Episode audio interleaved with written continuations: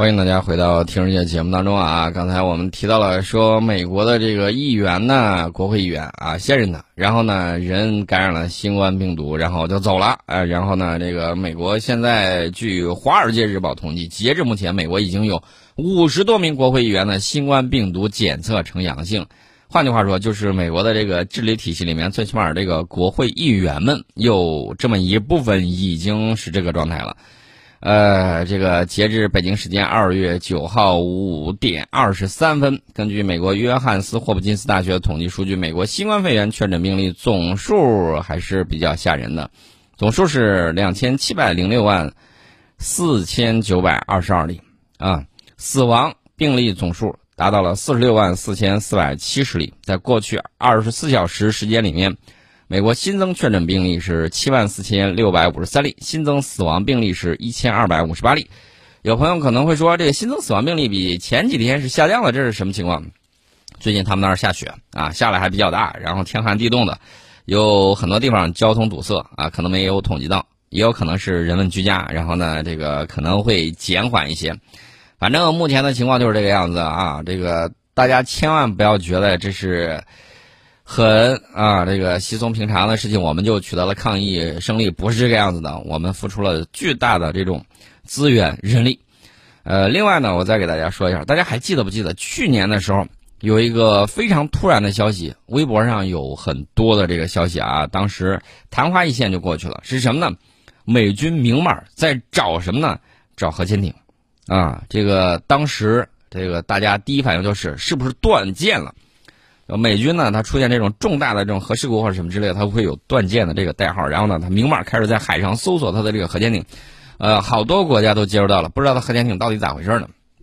当时我就说，它的核潜艇部队一定会出问题。为啥呢？这个美国的这个情况啊，你看，比如说它那个电子烟肺炎，对吧？比如说它那个流感，到去年的时候就呃，去年就奇迹般的这个消失了。那这个东西呢？它到底是什么样的情况？我记得电子烟肺炎听我节目的朋友，应该在去年，呃，不是去年，是二零一九年的这个上半年，再往后一点点的时间，我就开始反复提醒，因为英国也出现这个情况，英国剑桥大学也在提醒。当时我还在节目里都提醒大家不要抽电子烟肺炎，见我旁边身边的人，我还说，哎呦，不要抽电子烟啊！大家还记得不记得那一阵儿？呃，有人啊要搞这个电子烟这个上线销售，结果呢国家给叫停了啊，就那个电子烟肺炎，当时大家都比较担心，哎，电子烟肺炎的情况到底是什么样的？现在美国也黑不提白不提了。那么据此判断，美国的这个情况应该比较早，不光比较早，而且呢，你会看到它的这个成建制的部队都各种各样出问题。美国海军研究学会网站有一个消息说，美国海军已经有五名水兵死于新冠病毒，这是他自己公布的。大家不要忘了，美军还说了一个什么事儿呢？美军说，我部队里面人员啊感染新冠病毒的情况是机密，不准泄露。意思就是我只能我自己说，你自己统计的不算。那这一次他报告的这个五名水兵死于新冠病毒，其中有一个是什么呢？其中有一个人就是美国海军这个潜艇部队上的核潜艇。美军没有常规动力潜艇。全都是核潜艇，他这个核潜艇上的这个人也没有了。这个美国国防部呢，呃，说了，这个是美国田纳西号弹道导弹核潜艇上的，啊，在什么时候呢？美国当地时间二月四号公布的，一名水兵死于新冠病毒，这是美军核潜艇部队按照他的说法叫首次出现新冠死亡病例。美国国防部公布了这个水兵的身份信息，他是二十六岁的潜艇信息技术员二等士官科迪安德鲁，呃，迈尔斯，就这个人。那他现在说是这个顶上的，我反正是不太信啊。他还专门强调了一下，为啥呢？美军强调说，哎呦，这个田纳西号弹道导弹核潜艇没那个什么，当时正在正在这个港口处于修理状态，没有出航，没事的。你要不加这一句，我倒不会起警惕之心。你这么一说，我倒觉得此地无银三百两吧？有没有这种感觉啊？确确实实有这个感觉。你敢不敢认真的公布一下，到底都谁出现了这个问题？这个美国海军呢，我给大家说一下啊，美国迈克尔墨菲号驱逐舰上曾经服役过三年，然后二零一八年二月被分配到大湖区海军新兵训练营的罗哈斯。他的死亡是美军在上周宣布的第二例现役水兵的新冠死亡病例。啊，这是他讲到的。那去年四月份，四十一岁的海军士官小查尔斯·罗伯特·塞克在关岛的美国海军医院去世。那么，在美国关岛的海军美国海军医院去世的，除了他之外，还有谁？还有没有其他重症病例？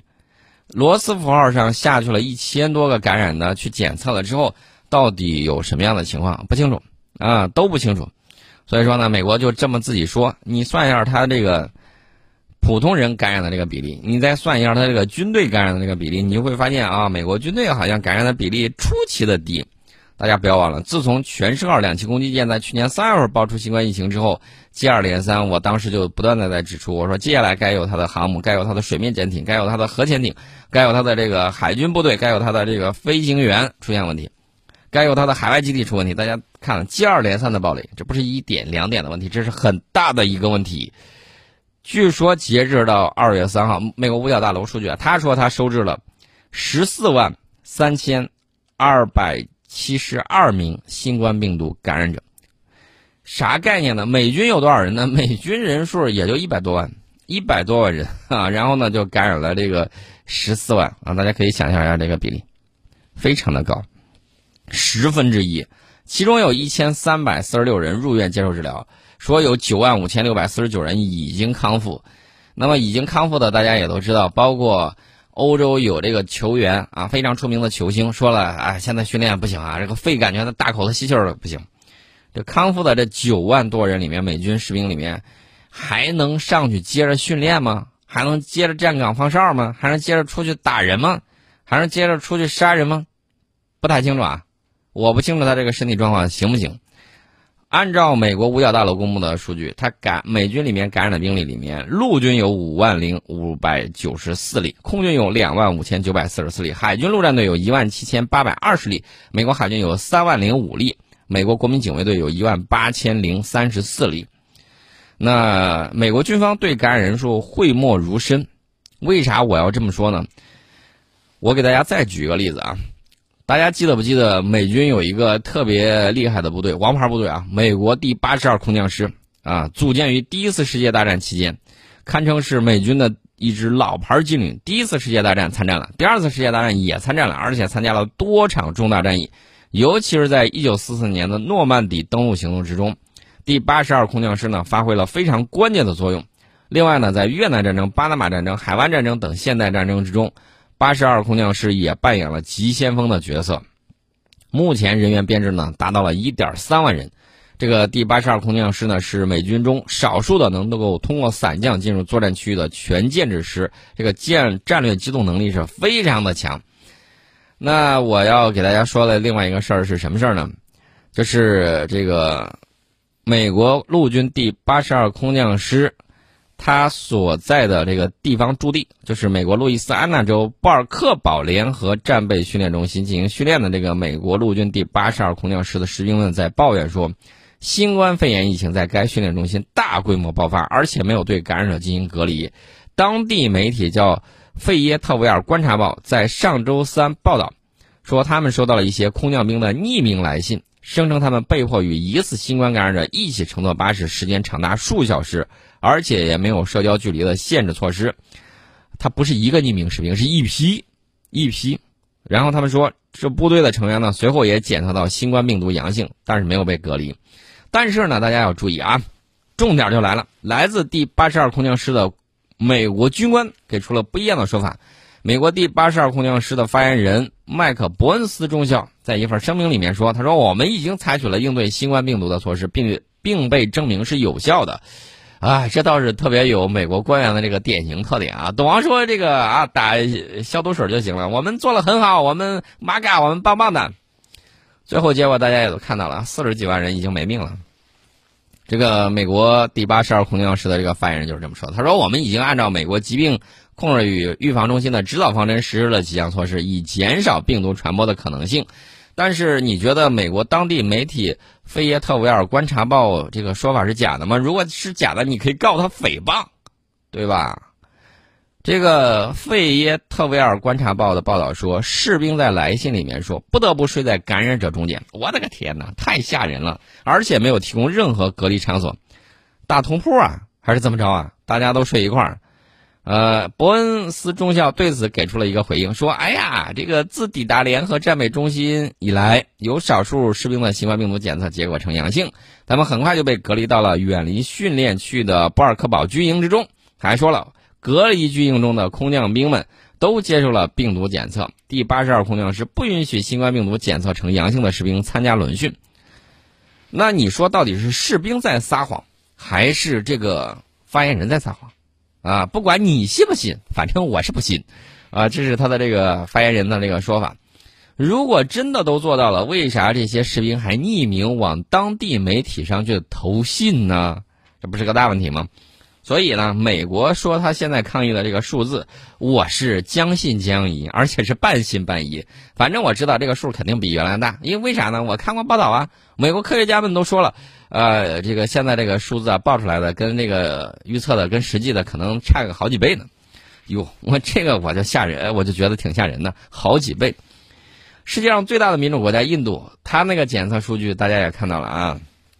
在新德里去一测贫民窟，然后呢，这个抽检呢，呃，预测也他不查别的，就查抗体，看你得过没有，感染过没有。这一查，好家伙，百分之五十以上，哎呦，这个都有这个抗体，这多吓人呢！那是不是实现了这个群体免疫？新德里是这个样子，其他城市呢？其他城市、其他地区呢？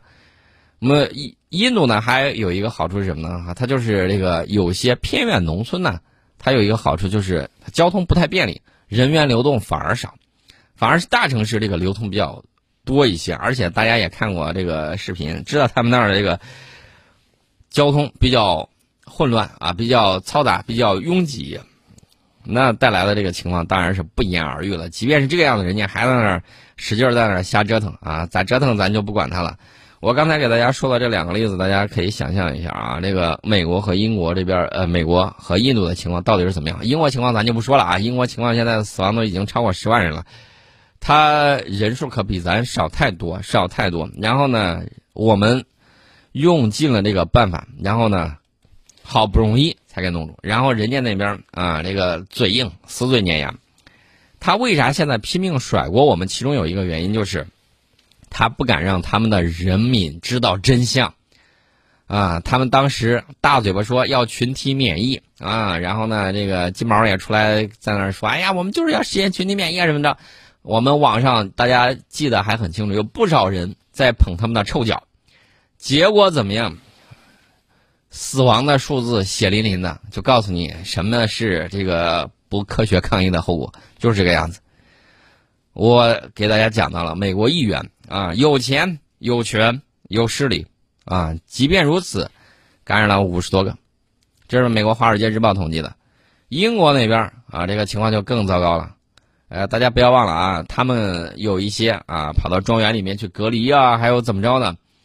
呃，大家不要忘了啊，我记得当时查尔斯王子啊，还曾经跟这些感染新冠病毒有过密切接触啊，最起码同一个宴会吧。那后来是什么样的情况，咱也不得而知啊。反正呢，这个英国医学也比较厉害啊，这个给他们提供这个公共医疗的，反正是不太好约到啊。这个情况都有。那英国未来的这个情况呢，也不太好说。为啥呢？我说多操心操心这个疫情之后的事情。啥事情呢？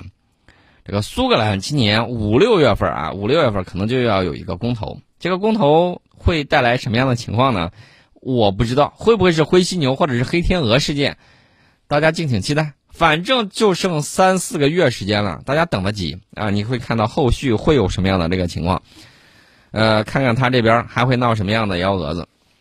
这是我们说到这个英国，英国这个一看自己不行就拼命的甩锅，然后呢，这个跟谁比较像呢？跟董王比较像，俩都是金色的头发嘛，跟董王比较像，自己抗议不利，马上就甩锅我们。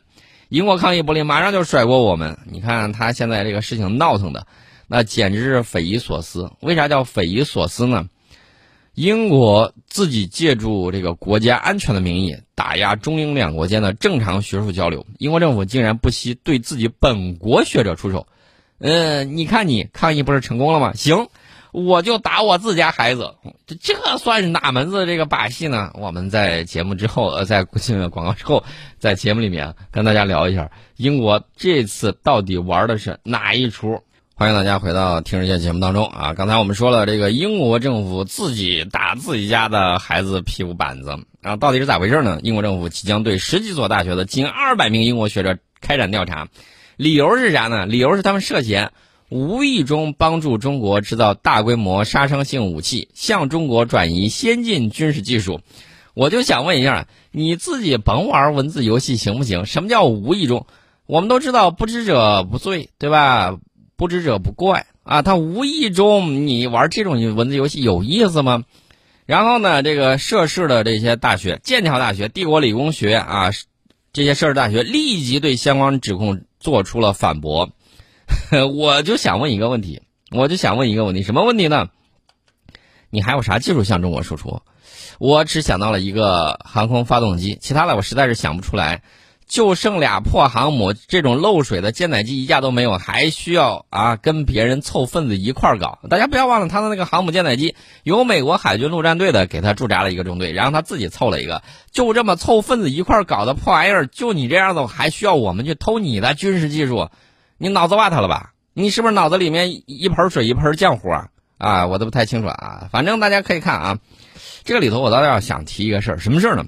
随着董王的下台，美国极端反华势力暂时性的消退了，但是最近英国跳的比较高啊，反华动作似乎大了起来，有点此消彼长、被操控的这个味道。看来这个西方反华势力后面有一个幕后操纵者呀，到底是谁呢？不清楚啊。呃，另外呢，大家注意。英国政府说，怀疑这些学者违反了2008年一项严格的出口管制令。这项法规的目的是防止高、高度敏感项目的知识产权被移交给敌对国家。敌对国家，好家伙，你要不要先把抗疫相关医疗器械给停了啊？要不要做这个事情？自己在那儿瞎折腾啊！这个，我就这么说啊。如果说违反出口管制令的罪名如果成立的话，涉事学者或将面临最高十年的监禁。